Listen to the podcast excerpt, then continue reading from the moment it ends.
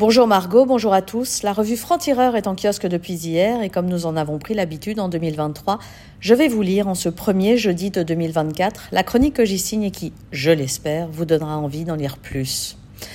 Dans l'affaire de Pardieu, l'erreur serait de croire qu'il y a une affaire de Pardieu, car il y en a plusieurs.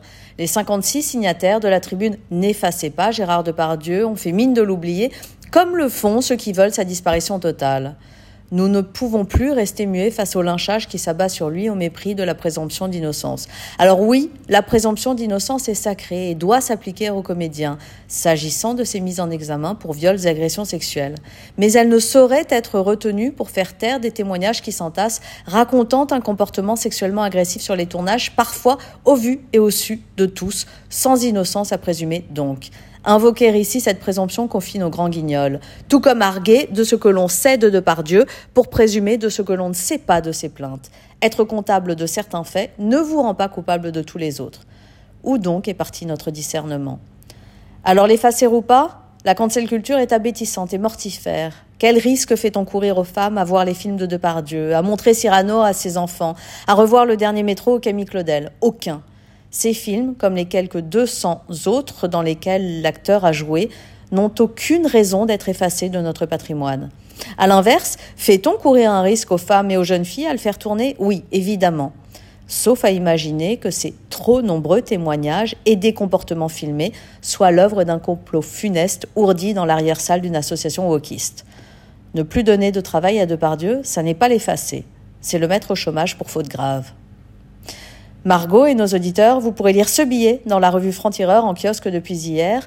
Vous y lirez ce billet, mais aussi le franc-parler de Caroline Forest, bien sûr. Ça s'appelle Séparer l'art du cochon et il y est question, vous l'aurez compris, de ce même cas de Pardieu dont je viens de faire l'analyse, mais sous l'œil aiguisé de Caroline Forest cette fois-ci. Et elle nous explique avec discernement comment dans cette affaire, comme dans tant de scandales sexuels, il va falloir apprendre à faire la part des choses entre défense de la présomption d'innocence et culture de l'impunité. Et c'est aussi notre sujet à la une de l'art et du cochon, nos analyses donc complétées du portrait qui fâche de Yann Barth, Gérard Depardieu, Pathétix, ou comment le génial comédien qui humilie les plus faibles est aussi celui qui fait des courbettes devant les dictateurs. Poutine, Fidel Castro, Bouteflika, Loukachenko ou Kadyrov, il leur a tous jeté des couronnes de fleurs aux pieds. Yann Barth vous explique quand, comment et pourquoi et ça n'est pas forcément joli.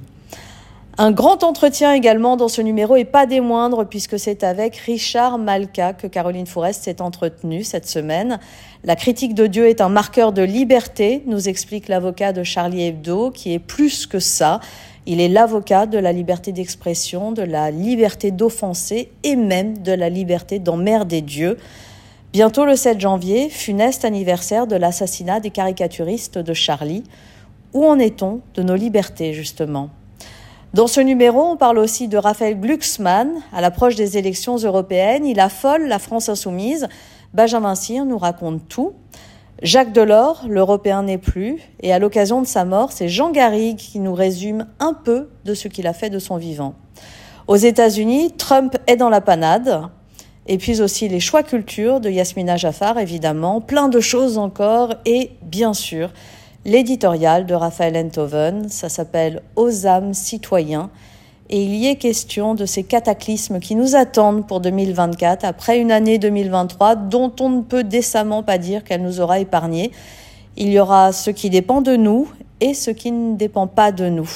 Et dans ce qui dépend de nous, il y a affronter, lutter, se retrousser nos manches, nous battre, notre force d'âme quand le monde vacille, c'est le sujet de Raphaël Enthoven cette semaine.